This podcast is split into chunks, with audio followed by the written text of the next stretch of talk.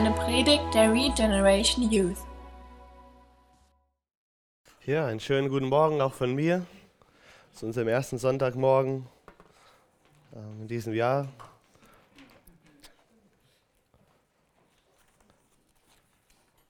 All die ich noch nicht gesehen habe, wünsche ich ein gesegnetes Jahr 2015.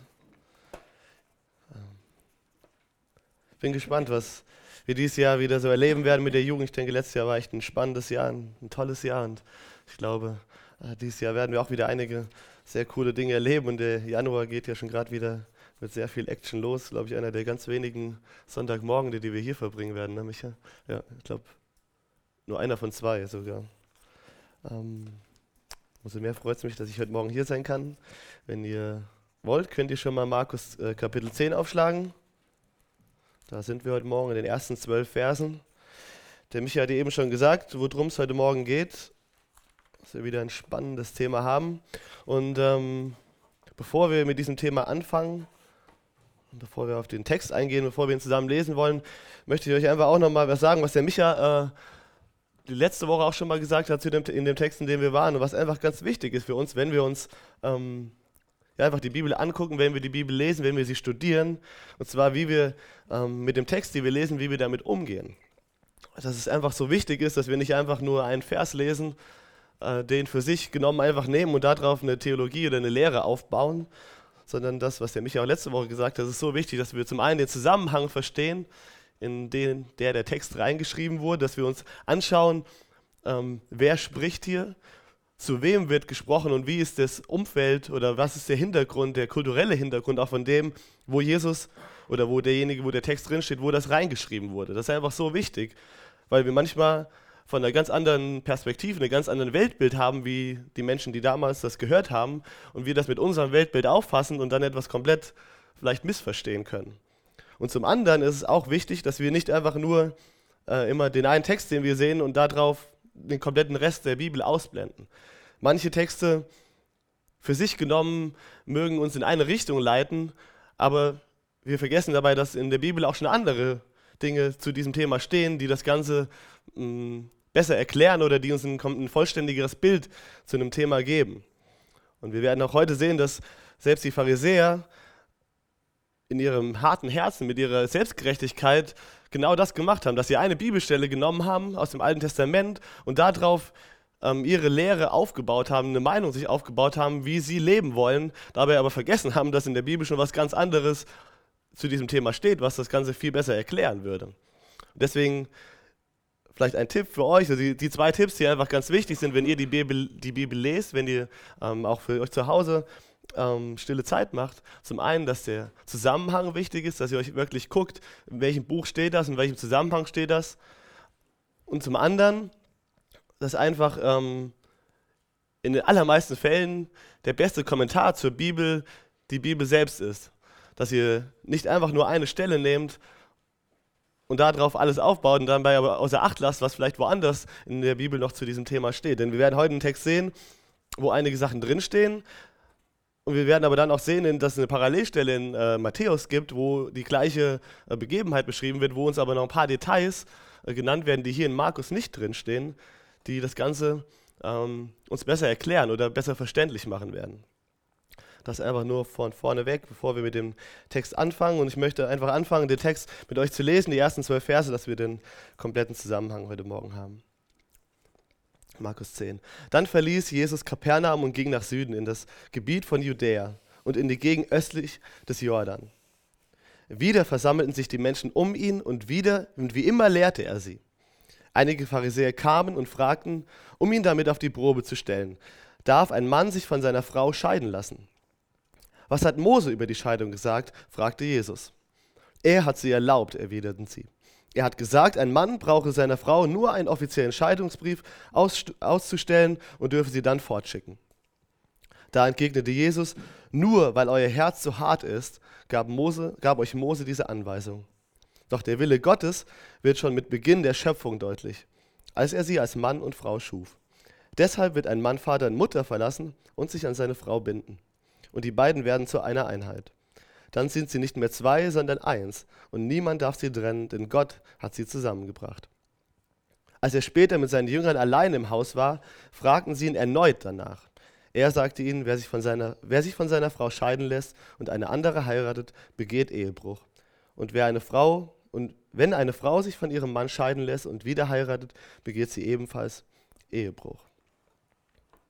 Wir sehen also hier, dass Jesus, ähm, der, der, vorher in der Region von dem äh, See Galiläa war, dass er von dort aus weggegangen ist Richtung, Richtung Süden. Jesus ist mittlerweile auf dem Weg Richtung Jerusalem. Sein Weg, sein Ziel ist klar. Wir sehen aber hier, dass er nochmal so kleine Umwege macht in, östlich des Jordans. Und er macht das in den Gebieten, wo er hinkommt, das, was er immer tut. Er ist auf der Mission, ans Kreuz zu gehen, für uns zu sterben. Aber auf dem Weg dorthin lehrt er die Menschen. Und wir sehen in, ähm, in Matthäus auch, dass er Wunder wieder tut. Und wir sehen das, was so oft passiert. Und was wir wissen auch wieder hier in dem, dem Text wieder nicht, wo, worüber er gelehrt hat und was er genau gemacht hat. Das sehen wir so oft bei Markus. Wir sehen hier wieder, was danach passiert. Nachdem Jesus Wunder getan hat, nachdem die Menschenmenge ihn vielleicht verlassen hat, kommen die Pharisäer wieder zu ihm und wollen ihn wieder einmal auf die Probe stellen. Das sehen wir so oft, dass die, die Pharisäer das tun. Sie kommen zu Jesus und wollen ihn auf die Probe stellen. Warum? Warum tun sie das immer und immer wieder? Sie sehen, glaube ich, dass Jesus immer mehr und mehr Einfluss gewinnt in der Gegend, dass mehr und mehr Leute ihm zuhören. Und es waren doch eigentlich die Pharisäer, die noch so ein bisschen irgendwie eine Macht über die Leute hatten. Ich meine, so ganz so richtig ja auch nicht wirklich, weil sie ja unter der Herrschaft von den Römern waren, aber so ein bisschen in ihrem Dunstkreis sozusagen konnten sie wenigstens noch ein bisschen die Leute kontrollieren mit denen, wie sie sie gelehrt haben und was sie ihnen gesagt haben. Und jetzt kommt da jemand daher, der mehr und mehr komplett gegensätzliche Lehren zu ihren bringt und denen die Leute aber mehr und mehr nachfolgen. Also denken sich die Pharisäer immer wieder schlaue Methoden aus, wie können sie Jesus jetzt hier irgendwie wieder mal austricksen? Wie können sie es schaffen, die Menge, die mehr und mehr Jesus hinterherläuft, von ihm wieder wegzubringen. Und die machen das, was wahrscheinlich irgendwie so ganz schlaue Politiker immer wieder tun würden. Sie bringen irgendwelche Themen auf, wo sie sagen würden, das ist so ein Thema, wo, was viele Leute betrifft, das, was wo viele Leute darüber diskutieren. Wenn wir da vielleicht irgendwie kriegen können und die Leute gegen ihn bringen, dann haben wir, dann haben wir wieder mehr Macht. Und so kommen sie auch hier wieder mit einem Thema, was ähm, auf jeden Fall viele Menschen irgendwo betrifft oder wo, wo drüber diskutiert wurde, was irgendwo ein Thema war, was unter dem Volk auf jeden Fall Gesprächsthema ist.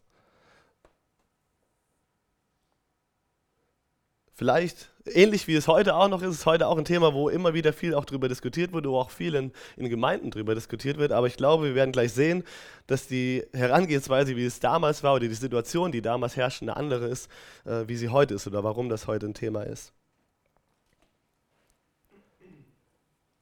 Es geht hier um das Thema Ehe und Ehescheidung. Und in dem Gebiet, in dem Jesus sich hier befindet, vielleicht ist das ein Grund, warum sie auch ausgerechnet da in dem Gebiet Jesus äh, damit äh, konfrontieren. Es ist in diesem Gebiet, wo wir uns hier befinden, in dem Jesus sich äh, wohl befindet, ist das Gebiet, wo der äh, Herodes Antipas ähm, die Herrschaft hat. Und wenn wir noch ein paar Kapitel zurückdenken, dann erinnern wir uns daran, dass es Johannes der Täufer war, der eben genau diesem Herodes Antipas gesagt hat, du nimmst die Frau, äh, die Frau deines Bruders zu deiner Frau. Und das ist Unrecht, was du da tust. Und wie das für Johannes geendet hat, erinnert ihr euch wahrscheinlich auch noch. Johannes wurde dafür erst ins Gefängnis gesteckt und danach geköpft dafür. Vielleicht dachten sich die Pharisäer, wenn wir vielleicht ihn auch irgendwie in die Richtung da dran kriegen können, vielleicht sagt er auch was gegen Herodes Antipas und dann ist er derjenige, der Jesus beseitigt und dann sind wir ihn los, ohne dass wir irgendwie etwas gegen ihn machen mussten. Selbst vielleicht war es aber nicht der Fall. Sie erwarteten wahrscheinlich ähm, sowieso, dass Jesus eine andere Meinung hatte wie, sie, wie die ihre. Und deswegen kamen sie zu ihm und stellten ihm die Frage, darf ein Mann sich von seiner Frau scheiden lassen? Wenn wir den, die Frage hier so sehen ähm, und uns die, in die Situation, die damals herrschte, zurückversetzen, dann fragen, müssten wir uns eigentlich fragen, warum die das ausgerechnet so fragen, weil diese Frage ist für die damalige Zeit eigentlich in dem Sinne unter den Juden keine Frage gewesen. Für sie war klar, dass der Mann das Sagen hat und dass der Mann auch sich von seiner Frau scheiden lassen darf, dass er derjenige ist, der ähm, auch zu bestimmen hat. Es war sehr, äh, die, sehr eine männergeprägte Gesellschaft und die Männer hatten damals in der Gesellschaft, in der sie gelebt haben, die Möglichkeit, quasi die, einer Frau diese, diesen Scheidungsbrief auszustellen und sie durften sich scheiden lassen. Das war damals in der, in der Kultur, auch gerade wahrscheinlich unter den Pharisäern, unter den, unter den Gelehrten dort, war das eine völlig normale und ange, angenommene ähm, Lehre, die damals, damals vorherrschte. Die eigentliche Frage, um die es hier ähm, letztendlich geht, die sehen wir, wenn wir uns die Parallelstelle in Matthäus 19, Vers 3 angucken. Dort steht nämlich Matthäus 19, Vers 3. Da kamen einige Pharisäer zu ihm und versuchten ihm eine Falle zu stellen. Sie fragten ihn, darf sich ein Mann aus jedem beliebigen Grund von seiner Frau trennen? Das war die, die Diskussion, um die es da damals eigentlich ging. Dass der Mann äh, in der Lage ist und dass es erlaubt ist, ähm, sich von seiner Frau äh, scheiden zu lassen. Das war damals überhaupt eigentlich gar kein wirklicher Diskussionspunkt. Der Diskussionspunkt ging letztendlich nur darum, warum oder, aus oder darf er sich aus jedem Grund oder was ist der Grund dafür, dass er sich scheiden lassen darf? Muss er einen, einen triftigen Grund haben oder kann er es einfach so machen? Jesus wusste in dem Punkt aber schon wieder, glaube ich, worauf er hinaus wollte. Er wusste, er kannte die Lehren auch von, von den Pharisäern. Wir sehen ja schon, wenn wir uns die äh, Kindheit von Jesus angucken, dass er schon als kleines Kind in der Synagoge war und dass er schon, dass die damals schon die Lehre ähm, erstaunt waren darüber, wie viel Wissen er einfach hatte. Von daher gehe ich mal davon aus, dass Jesus zum einen das Wort Gottes kannte und auch die Lehren, die, die, die zur damaligen Zeit vorherrschten, ähm, ihm bewusst waren. Deswegen fragt Jesus einfach eine Gegenfrage, ganz geschickt, wie er es macht, ohne dass er erstmal mit seiner eigenen Meinung kommt. Sagt er, was hat Mose über die Scheidung gesagt? Er wusste wo, genau, worauf sie, worauf sie hinaus wollten. Und in Vers 4 sehen wir dann, was ihre Antwort ist. Er hat sie erlaubt, erwiderten sie. Er hat gesagt, ein Mann brauche seiner Frau nur einen offiziellen Entscheidungsbrief auszustellen und dürfe sie dann fortschicken. Woher haben sie äh, diese Meinung? Woher kommt, kommt das? Wo hat Mose das gesagt? Ihr könnt, wenn ihr wollt, mit mir mal 5. Äh, Mose 24 aufstellen. Das ist nämlich die Stelle, auf die sie sich hier berufen, wenn sie, die, wenn sie Jesus diese Antwort geben. 5. Mose Kapitel 24.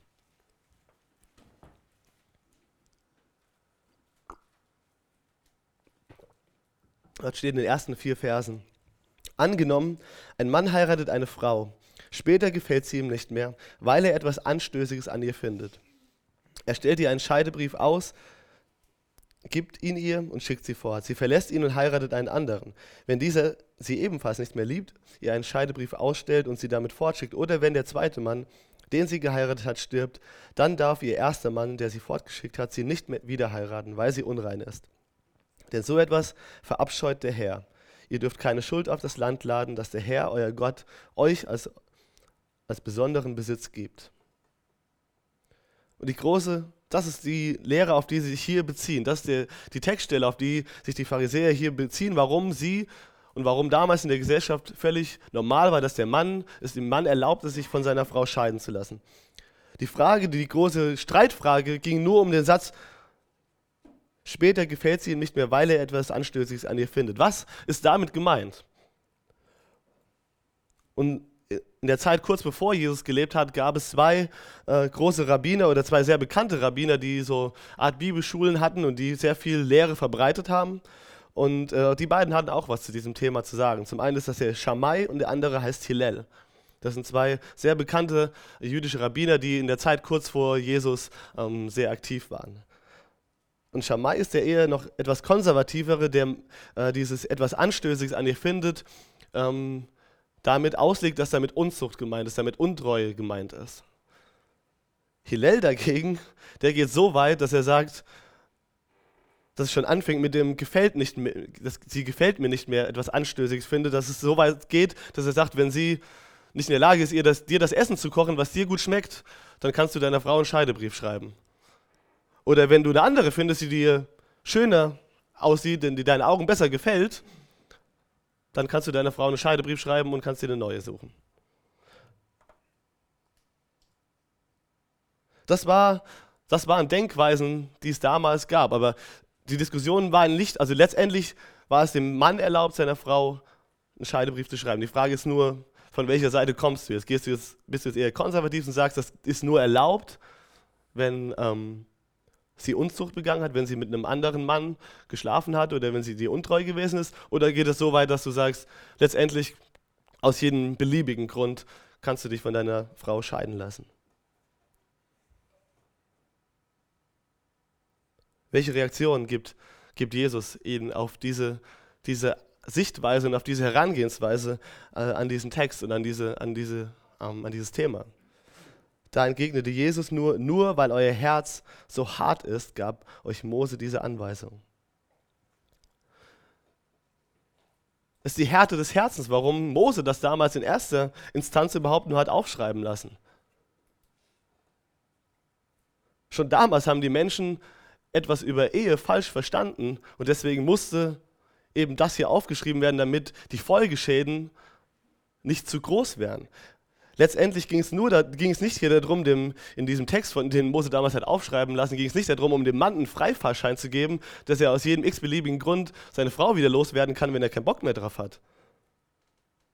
Sondern es geht darum, um letztendlich die Frau, vor allem in dem Text hier, die Frau zu schützen, weil ihr müsst bedenken, die damalige Zeit, wo das geschrieben wurde, ähm, gab es nicht diese Gesetze, wie es heute gibt. Wenn wir heute über Ehe nachdenken, dann wissen wir, dass da sehr, sehr viele Gesetze auch mit verbunden sind und auch bei einer, bei einer Trennung und bei einer Scheidung, dass es nicht einfach so wieder die Frau dann völlig auf sich alleine gestellt ist, sondern dass sie Anspruch hat auf, ähm, auf Unterhalt und auf, dass es die Gütertrennung gibt und dass die, quasi der Besitz von beiden dann geteilt werden muss. Das gab es damals nicht. Das heißt, wenn eine Frau von ihrem Mann weggeschickt worden ist, der Mann derjenige ist, der für das Essen gesorgt hat, für, den, für die Familie gesorgt hat und die Frau dann weg ist, war sie quasi auf sich alleine gestellt. Sie hat also niemanden mehr, der für sie auch sorgt, der auch ihr wieder was zu essen gibt, der, der sich um sie kümmert. Sie war dann quasi wirklich hilflos gewesen in vielen Punkten. Wenn vielleicht zum Beispiel auch ihre Eltern nicht mehr gelebt haben, was soll sie dann machen? Sie waren dann ganz alleine auf sich gestellt. Von daher soll das vor allem die Frauen schützen,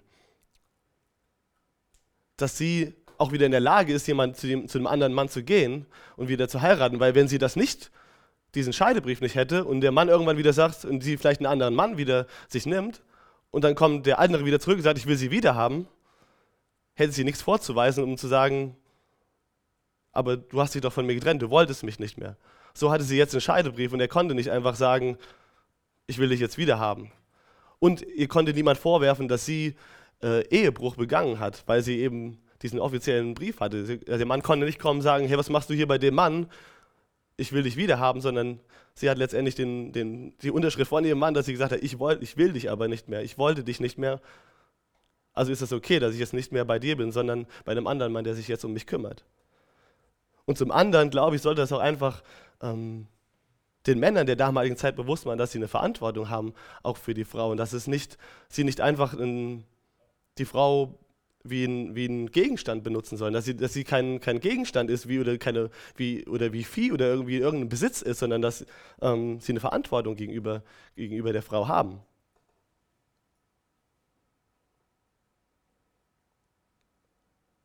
Und jetzt sehen wir hier die Pharisäer, die kommen mit einer komplett falschen Einstellung zu Jesus. Sie nehmen den Text, den, der nur dafür aufgeschrieben wurde, damit ähm, die Schäden der, von der Scheidung nicht zu groß werden, damit sie in Grenzen gehalten werden und nehmen genau diesen Text, um ihr Verhalten zu rechtfertigen. Und das ist das, worauf Jesus hier, was ihm, glaube ich, einfach, indem, indem er das einfach sagt, ist wegen der Härte eures Herzens. Ich glaube, Jesus ist in dem Moment einfach ein Stück weit ähm, auch irgendwie enttäuscht oder ein bisschen traurig über diese Einstellung, mit, denen, mit der sie zu Jesus kommen, weil, sie, weil er einfach sieht, so, dass sie kommen, sie haben es einfach nicht verstanden, warum worum es geht hier letztendlich. Und das ist genau das, worauf Jesus dann hier das, das, das ganze Thema jetzt gleich lenken wird. Er geht nicht erstmal so sehr auf diese Diskussionspunkt ein, wo der Grund liegt und warum und weshalb und wieso, sondern er sagt, es ist so wichtig, dass ihr versteht, wofür die Ehe letztendlich gemacht wurde. Ihr habt den kompletten, ich sagt den Pharisäern, ihr habt den kompletten Punkt eigentlich verpasst, worum es geht, wenn ihr euch nur auf diesen, diese, diese Stelle hier ähm, beruft, um zu gucken, wo, wie ihr euren Lebensstil rechtfertigen wollt.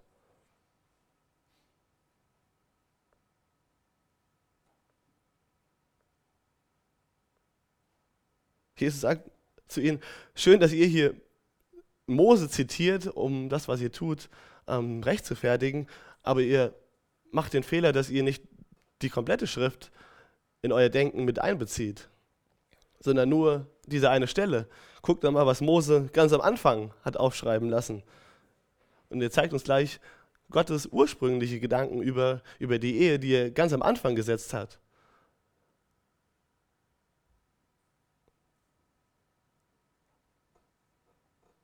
Denn wir sehen hier, Jesus zitiert aus 1. Mose, aus den allerersten Kapiteln der Bibel. Und er sagt, doch der Wille Gottes, ab Vers 6, doch der Wille Gottes wird schon mit Beginn der Schöpfung deutlich, als er sie als Mann und Frau schuf. Deshalb wird ein Mann Vater und Mutter verlassen und sich an seine Frau binden.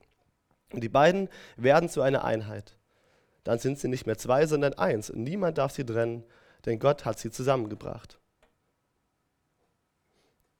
Das ist das, worum es worum es Gott ging. Das ist das, das ist es, worum es Jesus hier geht. Er will nicht irgendwelche Streitfragen hier klären, um irgendwelche Dinge auszudiskutieren, was man irgendwie wie und wo darf. Er will ihnen einfach hier verdeutlichen, ihr kommt mit der komplett falschen Einstellung an dieses ganze Thema hier überhaupt heran. Ihr kommt hier zu dem Thema Ehe schon mit, dem, mit der Voreinstellung, wie ihr da wieder rauskommen könnt. Und wenn ihr mit dieser Einstellung an, die, an das Thema Ehe geht, dann habt ihr komplett überhaupt nicht verstanden, worum es in erster Instanz dabei Gott überhaupt ging.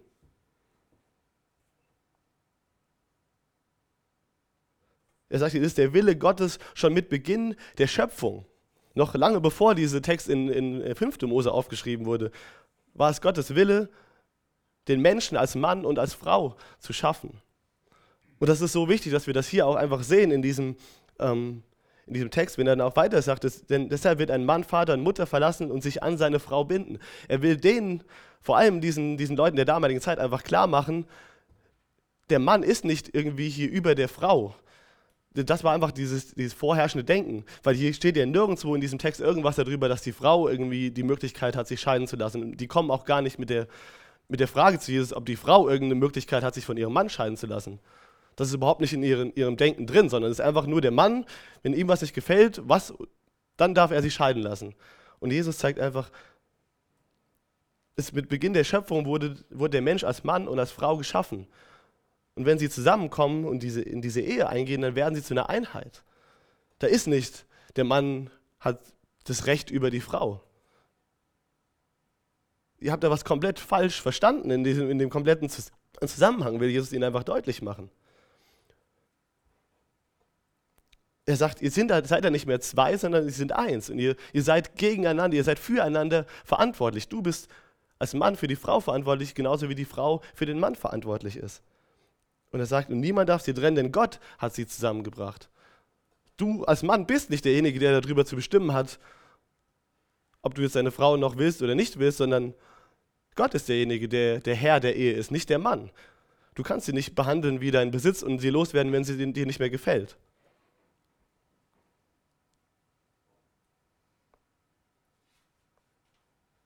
Das hier, was wir hier sehen, das ist der Wille Gottes und nicht das mit der Einstellung, mit der die, die Pharisäer zu Jesus kommen.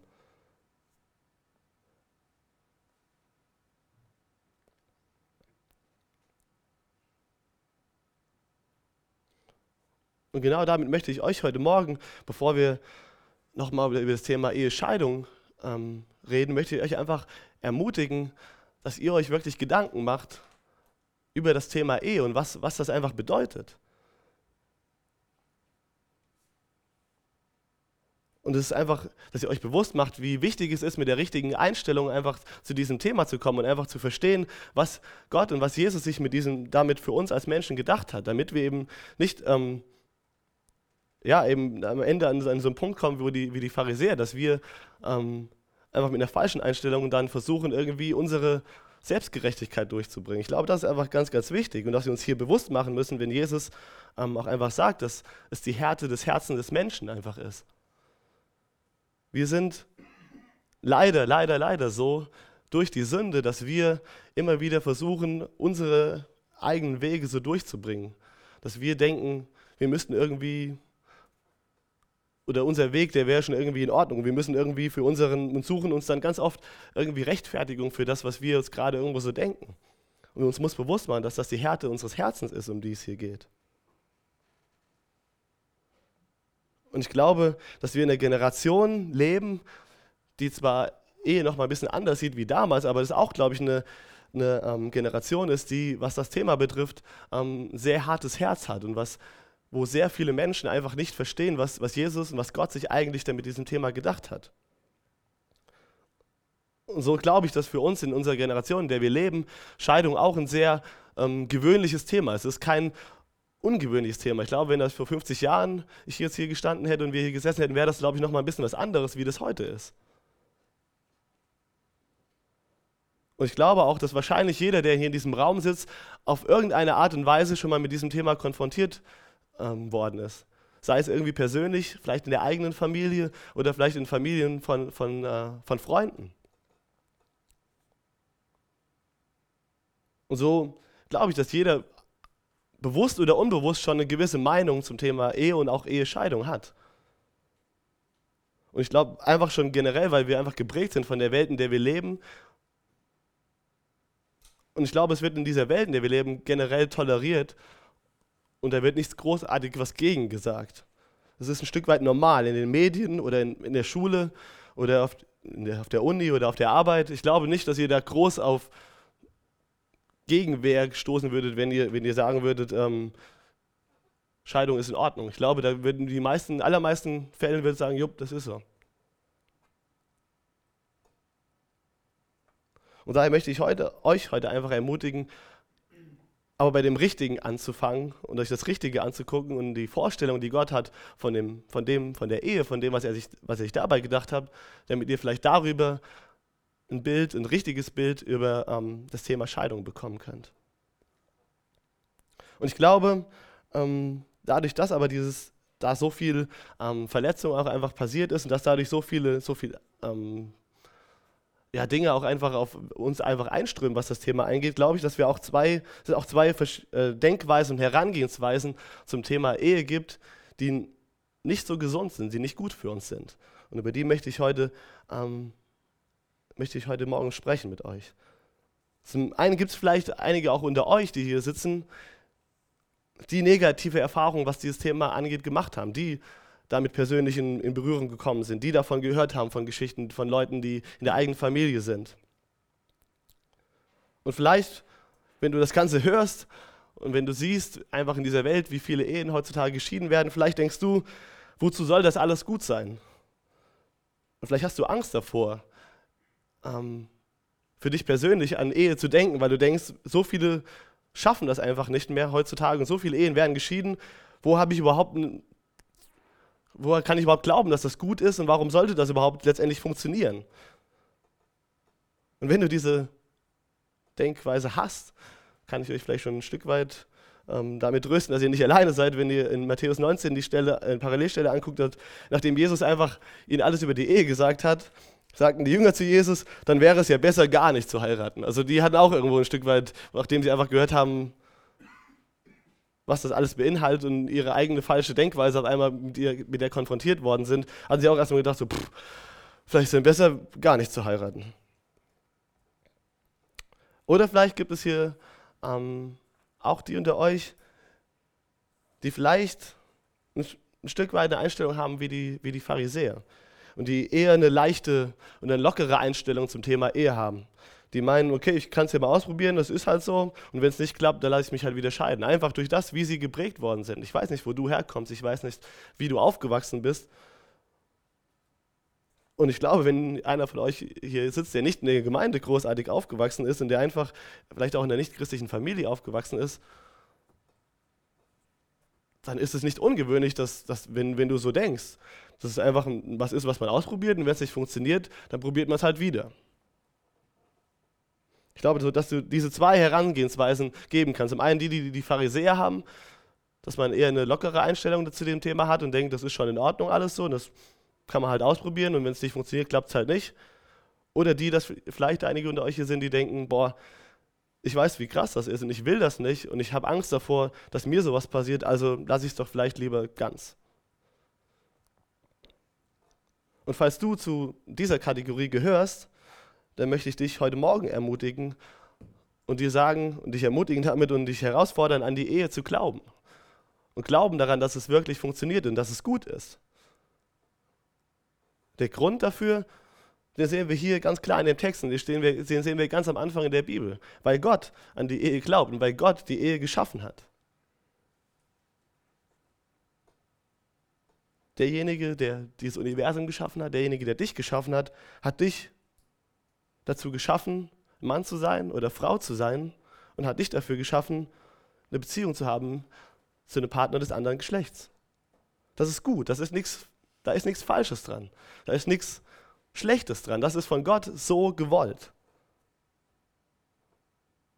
Das ist der Wille Gottes, sehen wir hier, wie Jesus sagt. Doch, das, doch der Wille Gottes wird von Beginn der Schöpfung deutlich. Das seit ganz Anfang, seitdem es den ersten Menschen gab, ist das Gottes Wille für uns Menschen gewesen.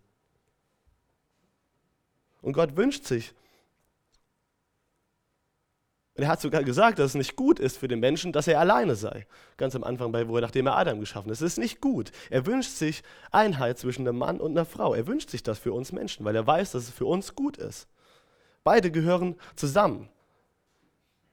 Und es wird deutlich dadurch, dass der Mann auch die, die Verbindung, diese enge Verbindung zu seinen eigenen Eltern verlässt, um eine eigene Familie zu gründen. So hat Gott sich das gedacht. Und beide sind in der Ehe füreinander verantwortlich. Der Mann kann nicht machen, was er will mit, den, mit der Frau. Sie ist kein Besitz, sondern sie sind eine Einheit. Und wenn es der Frau schlecht geht, geht es dem Mann auch schlecht. Wenn es dem Mann schlecht geht, geht es der Frau schlecht. Das gehört einfach zusammen. Und Gott ist derjenige, der der Herr über die Ehe ist. Und das sollte uns, ähm, wenn wir über dieses Thema nachdenken und wenn wir vielleicht Angst haben vor diesem Thema, sollte uns Mut machen, sollte uns Hoffnung machen. Dass Gott derjenige ist, der der Herr über die Ehe ist. Es ist nicht, sind nicht wir, die darüber bestimmen. Und deswegen sollte die Vorstellung über Ehe, wenn du Gott kennst und Gott richtig kennenlernst, auch keine Angst machen. Denn wenn die Ehe auf diese Art und Weise gelebt wird, dann ist sie gut und nützlich für deinen Partner, für dich und du kannst Gott damit Ehre bringen. Und sie ist in diesem Rahmen ein guter und ein sicherer Ort für dich weil Gott derjenige ist, der darüber wacht.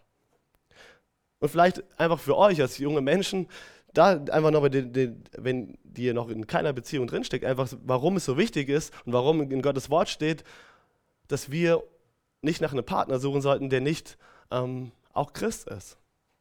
Ist genau deswegen. Das ist nicht, weil du irgendwie besserer Mensch bist als ein Nicht-Christ oder ein Nicht-Christ nicht lieben kann der Grund liegt einfach genau in diesen Punkten hier, dass äh, die Wahrscheinlichkeit sehr, sehr, sehr, sehr groß ist, dass jemand, der Gott nicht kennt, auch nicht die richtige Vorstellung hat von Ehe und damit die Gefahr groß ist, auch für euch beide, für die beiden Menschen, dass ihr euch gegenseitig irgendwann verletzen werdet und dass ihr euch wehtun werdet. Wenn nämlich irgendwann das Ganze auseinanderbricht, weil der andere, der vielleicht nicht Christ ist, nicht verstanden hat, worum es bei diesem Thema geht.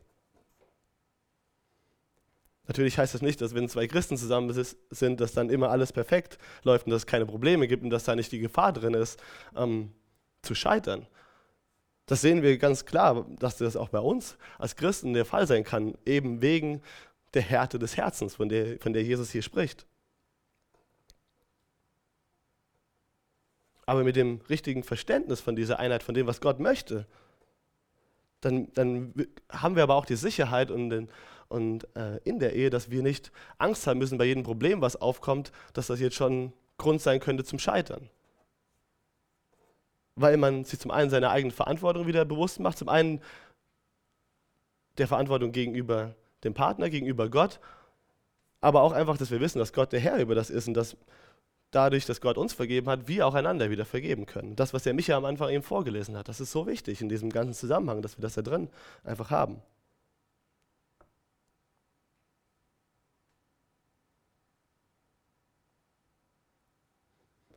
Von daher möchte ich dich ermutigen, heute Morgen, ähm, wenn du über deine Zukunft nachdenkst, wenn du über Ehe nachdenkst, dass du keine Angst haben sollst vor dem Versagen und davor, dass es scheitern könnte. Lass dir lieber von Gott zeigen, was er über die Ehe denkt. Und es gibt noch so viel mehr zu diesem Thema zu sagen. Ich könnte jetzt wahrscheinlich hier eine Stunde predigen, noch viel länger und ich könnte wahrscheinlich noch viel weniger zu sagen, weil ich selbst ja nicht verheiratet bin. Da könnte ich wahrscheinlich jetzt besser in Micha fragen oder du kannst einfach Leute fragen, die da schon, schon äh, viele Jahre verheiratet sind und die könnten noch so viel mehr zu diesem Thema sagen, was wir darüber lernen können, als das, was, wir, was ich jetzt heute Morgen gesagt habe. Und deswegen möchte ich dich ermutigen, dass du einfach siehst, dass Gott das für dich, sich für dich wünscht und dass er das geplant hat für dich und dass das gut ist für dich, dass du davor keine Angst haben brauchst. Und dass du die Möglichkeit hast, dich einfach darauf auch richtig vorzubereiten. Deswegen suche du nach Gottes Willen in diesem Bereich und suche, den, suche danach, Gottes Willen zu tun. Und suche und warte du auf einen Partner, der diese Einstellung ebenso mit dir teilt. Ich glaube, das ist einfach ganz wichtig für uns.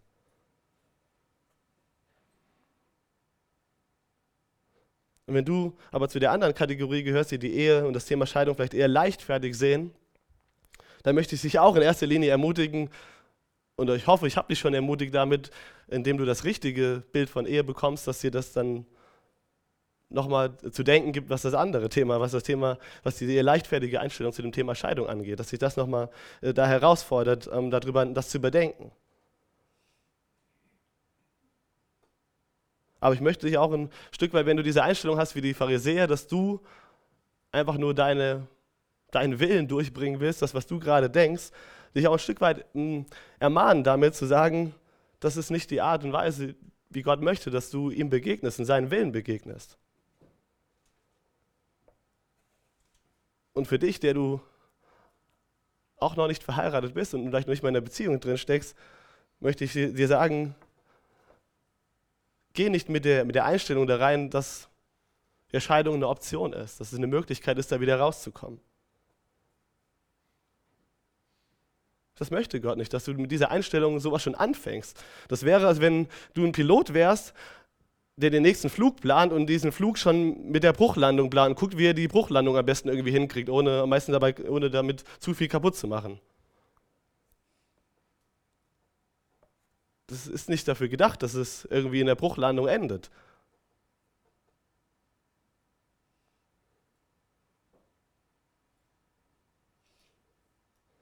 Und lass dich da auch nicht von der, von der Denkweise dieser Welt ähm, beirren. Die Scheidung ist nicht gut und Scheidung ist nicht normal. Es gibt in der Bibel kein Gebot für die Scheidung. Es steht nicht irgendwo, wenn das und das, dann musst du dich scheiden lassen. Das steht nirgendwo in der Bibel drin. Und das macht Jesus auch seinen Jüngern nochmal ganz klar, wenn wir am Ende von diesem Text einfach sehen, da kommen, nachdem er mit den Pharisäern geredet hat, die Jünger nochmal persönlich zu ihm und sprechen ihn wieder auf dieses gleiche Thema an. Das sehen wir ja so oft, dass die Jünger irgendwie nochmal eine extra Lektion in diesem Thema immer wieder brauchen. Und das ist cool, wie Jesus einfach auch da immer wieder für sie da ist, weil er einfach weiß, okay, sie brauchen einfach echt auch die Zeit, dass ihre Denkweise von mir verändert wird. Und das glaube ich nicht, das sollt ihr einfach hier sehen, wenn, wenn die Jünger zu ihm kommen, dass er nicht sie irgendwie jetzt verurteilen will oder runtermachen will, sondern eher, dass ihm einfach klar wird, sie haben da eine Denkweise, die einfach nicht gut ist, aber ich möchte ihnen einfach die richtige Denkweise auch hier wieder geben. Und deswegen spricht er nochmal zu ihnen, wenn sie wieder mit diesem Thema ankommen und sagt, sagt er ihnen, wer sich von seiner Frau scheiden lässt und eine andere heiratet, begeht Ehebruch. Und wenn eine Frau sich von ihrem Mann scheiden lässt und wieder heiratet, begeht sie ebenfalls Ehebruch. Grundsätzlich ist Scheidung erstmal nicht von Gott gewollt und ist erstmal nichts Gutes. Da ist nichts Gutes dran. Und wenn wir nur diesen Text hier in dieser Bibel hätten über dieses Thema, dann müssten wir sogar sagen, dass es einfach komplett, definitiv einfach richtig falsch ist und dass jeder, der es gemacht hat, eigentlich verurteilt werden müsste. Und noch schlimmer ist derjenige, der sogar dann nochmal wieder heiratet. Das geht ja überhaupt gar nicht. Und ähm, wenn wir diesen Text so lesen, ich glaube, und dann nachher die Parallelstelle in, Mark, äh, in Matthäus sehen, wo wir dann einfach ein paar Dinge da besser erklärt zu kriegen, ähm, könnten wir uns vielleicht fragen, warum diese Sachen hier nicht drinstehen, warum das uns jetzt hier so verwirren, warum das überhaupt hier die Möglichkeit gegeben ist, uns das hier, dass wir dadurch verwirrt werden, vielleicht ähm, von dem, was hier steht. Ich glaube, dieser Text ist ganz bewusst so geschrieben. Aber dieser Text ist, glaube ich, ganz bewusst nicht als Text gegen Scheidung geschrieben, sondern dieser Text ist vielmehr, der Fokus auf diesem Text liegt vielmehr auf der Ehe und ist für die Ehe geschrieben. Jesus möchte in, in, seinem, in seinem Text, wo er einfach sagt, worum es in der Ehe geht, gar nicht irgendwo dir äh, irgendeinen Boden, eine Nahrung geben dafür, dass Scheidung gut ist. Er möchte dir zeigen, wie Gott sich das einfach vorgestellt hat. Was Gott sich einfach für dich wünscht. Er wünscht sich für dich nicht, dass du durch sowas durch musst, weil er einfach weiß, was damit verbunden ist. Deswegen, warum sollten wir uns mit weniger zufrieden geben als dem, was Gott für uns erdacht hat? Warum sollten wir mit einer Einstellung daran gehen, die, ähm, die weniger will als das, was Gott für uns möchte?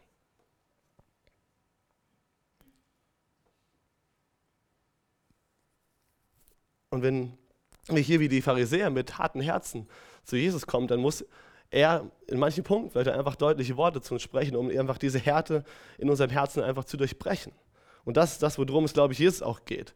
Ähm, ich glaube, es müssen uns das bewusst machen, dass Jesus auf diese Art und Weise hier spricht. Zum einen, weil Menschen kommen nicht äh, zu ihm kommen, die nicht groß Rat von ihm haben wollen, sondern die ihn herausfordern wollen. Und zum anderen, ähm, trotzdem glaube ich aber, dass Jesus trotzdem nicht verurteilen möchte, sondern sie einfach ihnen zeigen will, einen besseren Weg zeigen will. Das finde ich das Gute. Er könnte sie einfach komplett runterbuttern und können sagen, das, was ihr macht, ist komplett falsch, zieht Leine, was wollt ihr überhaupt? Aber er zeigt ihnen einen besseren Weg. Und darauf liegt der Fokus, glaube ich, in diesem Text hier.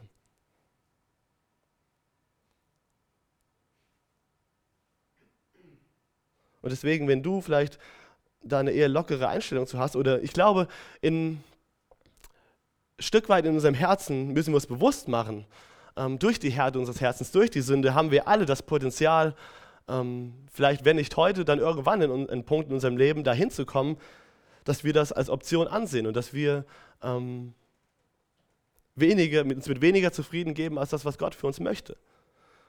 Und ich glaube, das ist einfach der Punkt, den wir uns hier einfach ganz bewusst machen müssen, dass wir ein hartes Herz haben, dass wir ein sündhaftes Herz brauchen, was ähm, einfach Gott braucht, dass es uns ähm, von, diesen, von dieser Härte befreit. Und daher, wenn du äh, mit Gottes Vorstellung von Ehe zu kämpfen hast und es eher locker siehst, dann sieh, woher das kommt und kämpf lieber gegen die Härte des Herzens als gegen die guten Ordnungen, die Gott gegeben hat. Denn wir sehen ja hier, wenn wir den Zusammenhang auch in Markus sehen und auch das, was er vorher schon geschrieben hat, ähm, wo er auch einfach deutliche Warnung gegeben hat, unseren, wie, wie einfach ähm, hart unser Herz ist und wie es uns dazu bringen kann, das zu tun, was wir eigentlich gar nicht wollen, was nicht gut ist was Gott sich nicht für uns gedacht hat. Und auch später, zwei Kapitel, werden wir auch ähm, die ähnliche Stelle sehen, die Parallelstelle sehen von dem, was ähm, der mich heute Morgen vorgelesen hat. Das ist das, wo, wo es Gott einfach dabei geht, wenn, was er sich wünscht für uns, ähm, dass, wir, dass wir Gott lieben und dass wir einander lieben. Und hier in diesem Thema möchte einfach zeigen, dass, dass ähm, mit einer Einstellung heranzugehen, dass man, dass Scheidung völlig in Ordnung ist, ist nicht nur lieblos gegenüber Gott, sondern auch lieblos gegenüber deinem Nächsten und lieblos gegenüber dir selbst. Und er will, glaube ich, auch hier, deswegen sagt er den Jünger das nochmal so deutlich, einfach die Jünger herausfordern in ihrem Lebensstil als Nachfolger Jesu.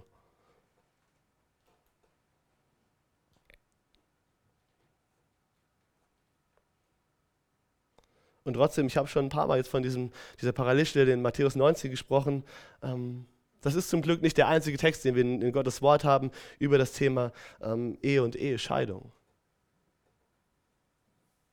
Und wir sehen, dass, äh, wenn wir jetzt gleich in Matthäus 19, das könnt ihr schon mal aufschlagen, wenn wir das lesen, dass ein paar wichtige Details, um das besser zu verstehen, was hier gefragt wurde und wie, wie äh, was Jesus hier sagt, dass sie weggelassen wurden in Markus. Und deshalb ist es so wichtig, dass wir wirklich die ganze Bibel und alles, was da drin steht, einfach zusammenbringen. Denn die Bibel, die widerspricht sich nicht in sich selbst. Die Bibel legt sich im Gegenteil eher oftmals aus. Und du kannst einer Stelle besser verstehen, wenn du, wenn du eine andere Stelle dazu einfach nimmst. Und ich glaube, das ist einfach so wichtig, weil ähm, das auch für uns heutzutage wichtig ist, für uns persönlich, ähm, damit wir nicht äh, wie der Michael gesagt hat, einfach nur versuchen, einen Standard, eine Moral einzuhalten, sondern dass wir uns bewusst machen, das steht in Gottes Wort, ähm, auch einfach, weil wir eben harte Herzen haben und weil in jedem von uns ähm, in, seiner, in seiner Sündhaftigkeit das Potenzial dazu steckt, auch zu fallen. Das müssen, muss uns einfach bewusst werden. Und zum anderen, dass wir auch nicht auf die Idee kommen, uns zu überheben über Menschen, deren Ehen gescheitert sind. Das ist ganz, ganz wichtig, dass wir da ganz sensibel und sehr vorsichtig mit solchen Menschen auch umgehen. Und ich glaube, dass da die Gemeinde auch schon Fehler gemacht hat in dem Punkt, weil sie einfach so einen Text genommen hat, für sich äh, gestellt und Menschen verurteilt hat, die, deren Ehen gescheitert sind. Und denen damit ein Stück weit zu ihrem Leid, das sie schon hatten, noch mehr Leid hinzugefügt haben. Deswegen lasst uns ähm, Matthäus 19, die Verse 3 bis 9 lesen. Und ich lese jetzt diesmal nicht aus der Neues Leben, sondern aus der Schlachter. Da traten die Pharisäer zu ihm, versuchten ihn und fragten ihn, ist es einem Mann erlaubt, aus irgendeinem Grund seine Frau zu entlassen? Er aber antwortete und sprach zu ihnen, habt ihr nicht gelesen, dass der, der Schöpfer sie am Anfang als Mann und Frau erschuf? Und sprach, darum wird ein Mann Vater und Mutter verlassen und seiner Frau anhängen, die zwei werden ein Fleisch sein. So sind sie nicht mehr zwei, sondern ein Fleisch. Was nun Gott zusammengefügt hat, soll der Mensch nicht scheiden. Da sprachen sie zu ihm, was hat denn Mose befohlen? Warum hat, Mo, warum hat denn Mose befohlen, ihr einen Scheidebrief zu geben und sie so zu entlassen? Er sprach zu ihnen, Mose hat euch wegen der Härtigkeit eures Herzens erlaubt, eure Frauen zu entlassen. Von Anfang an aber ist es nicht so, ge so gewesen. Ich sage euch aber, wer seine Frau entlasst, entlässt, es sei denn wegen Unzucht, und eine andere heiratet, der bricht die Ehe. Und wer eine geschiedene heiratet, der bricht die Ehe. Hier können wir nochmal gut diesen, diesen Hintergrund, den Zusammenhang für diese, von diesem Gespräch einfach sehen. Die Debatte ging letztendlich darum, dass die Pharisäer gekommen sind und gesagt haben, kann ich als Mann einfach so meine Frau aus irgendeinem Grund wegschicken? Weil sie halt davon ausging, dass der Mann allein so das Sagen hat und der Herr über die Ehe ist. Und Jesus macht ihnen ganz klar, dem ist nicht so. Der Mann ist nicht der Herr über die Ehe, sondern Gott ist es. Und er hat nicht eine viel wunderbarere und viel bessere Vorstellung davon und beschäftigt euch lieber damit, was Gott sich vorgestellt hat, anstatt zu gucken, wie ihr irgendwie da euren Machthunger vielleicht auch irgendwie ausleben könnt und einfach das machen könnt, was ihr wollt. Und so ist es nicht, dass du dir aus irgendeinem Grund ausdenken kannst, als Mann, wann du dich von deiner Frau scheiden lassen willst, sondern Gott ist es derjenige, der als Herr über die Ehe auch entscheidet, wann es erlaubt ist, sich scheiden zu lassen. Und du kannst deswegen einfach, der Text hier, der einfach ganz klar sagt, nein, es ist nicht erlaubt, einem Mann sich aus irgendeinem Grund einfach so seine Frau wegzuschicken. Und wenn du das tust, dann begehst du Ehebruch. Und wenn du wieder heiratest, dann ist das auch Ehebruch, weil es gar keinen vernünftigen, gar keinen von Gott gegebenen Grund dafür gab, sich zu trennen. Das heißt, in Gottes Augen sind diese zwei ja immer noch ein Paar. Also ist es ja logischerweise, dass dann, wenn diese wieder heiraten, auch wieder Ehebruch begehen. Aber hier sehen wir ganz klar, dass er sagt, ich sage euch aber, und das sagt er zu den, ich glaube, das ist das, was er letztendlich zu den Jüngern auch sagt, wer seine Frau entlässt, es sei denn wegen Unzucht und eine andere heiratet. Darum, darum geht es hier bei dem Thema gar nicht. Es geht ja drum, nur darum, dass sie aus ihrem eigenen Willen oder einfach nur aus irgendeinem Grund sich scheiden lassen wollen. Und das verbietet Jesus und verbietet Gott ganz klar. Das sagt, du hast nicht einfach so das Recht, deine Frau einfach so wegzuschicken. Aber, und es, sei denn, es ist, liegt eben dieser Fall des, des, der Unzucht oder der Untreue vor, dann brichst du die, die Ehe, wenn du dich von ihr scheiden lässt. Das ist ganz klar das, was Gottes Wort dazu sagt.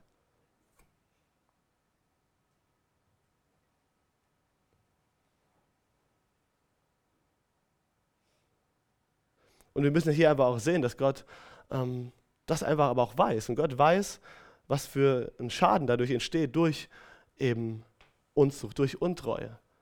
Und Gott weiß, ähm, wozu wir in unserer Sünde fähig sind. Und daher gestattet er eben genau aus diesem Grund, dieser Unzucht, dass wir uns von unserem Partner trennen. Und einen anderen Grund, den sehen wir in, 1. Korinther 7, wenn bei einem ungläubigen Paar ein Partner Christ wird und der andere Partner aber diesen, nicht mehr mit diesem Menschen zusammenleben will. Das sagt 1. Korinther 7, dann ist es auch in Ordnung, sich von ihm scheiden zu lassen und das ist kein Ehebruch.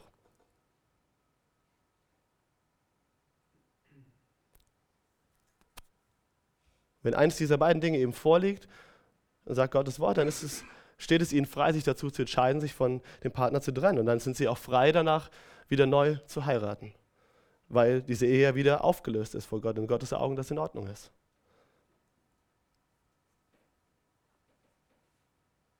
Und ich glaube, dass sogar das für den Teil gilt, der, sage ich mal, diese, ähm, diesen, ähm, diese Scheidung in Anführungsstrichen verschuldet hat. Weil wenn diese Ehe aufgelöst hat, ist, dann sind ja beide auch wieder unverheiratet. Und ich glaube, dass Gott ein Gott ist, der in erster Linie, dem es darum geht, zu vergeben und zu versöhnen. Und in seinem Wunsch für Ehe gilt das auch, dass wir uns gegenseitig auch ähm, vergeben und versöhnen. Aber er weiß, dass wegen dem, wer wir sind, wegen dem Schaden, den das, das anrichtet, ähm, wenn wir einander untreu sind, dass es eben Situationen gibt, wo wir als Menschen dazu einfach, wo wir dazu nicht in der Lage sind. Er wünscht sich, dass wir das können, aber er, er gestattet es, wenn wir das nicht können, wenn wir es nicht wollen, dass wir uns in dem Punkt dann eben dazu entscheiden, uns zu trennen. Und in Markus 3 sehen wir ja auch, Vers 28, da sagt Jesus, ich versichere euch, jede Sünde kann den Menschen vergeben werden und auch jede Gotteslästerung. Deswegen ist es so wichtig, dass wir nicht Menschen, die in dieser Situation drin stecken, von oben herab betrachten und verurteilen. Gott wünscht sich ähm, Wiederherstellung.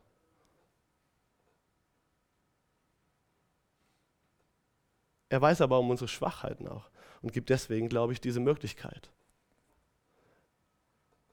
Aber deswegen sollten wir gut aufpassen, wie wir eben mit solchen Menschen umgehen, die in so einer Situation stecken. Auch für uns, die wir, ähm, gerade als meisten von uns, die, die wir noch nicht verheiratet sind, ist es so wichtig, dass wir uns aber viel mehr auf das, das konzentrieren, was Gott sich über Ehe vorstellt. Und dass wir ähm, von Gott einfach ähm, an unsere Härte des Herzens arbeiten lassen, dass wir nicht selbst an so einen Punkt kommen. Ich glaube, das ist einfach wichtig. Und wenn du verheiratet bist, dass du dann einfach weiterhin einfach echt dich immer wieder daran erinnerst, was Gott sich darüber denkt und was Gott für Vorstellungen hat. Und dass wir das nicht leichtfertig als Option in, unseren, in unsere Denkweise bringen, sondern dass wir immer danach suchen, so wie Gott sich mit uns versöhnt hat, auch mit unserem Partner wieder zu versöhnen, wenn Dinge vorgefallen sind.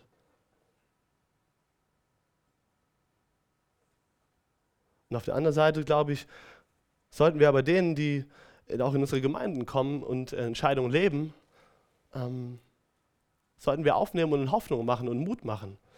Dass Gott auch da äh, bereit ist, wieder, dass Gott zum einen vergibt und dass er in der Lage ist, wiederherzustellen, dass er auch ähm, neue Wege für eben genau diese Menschen hat.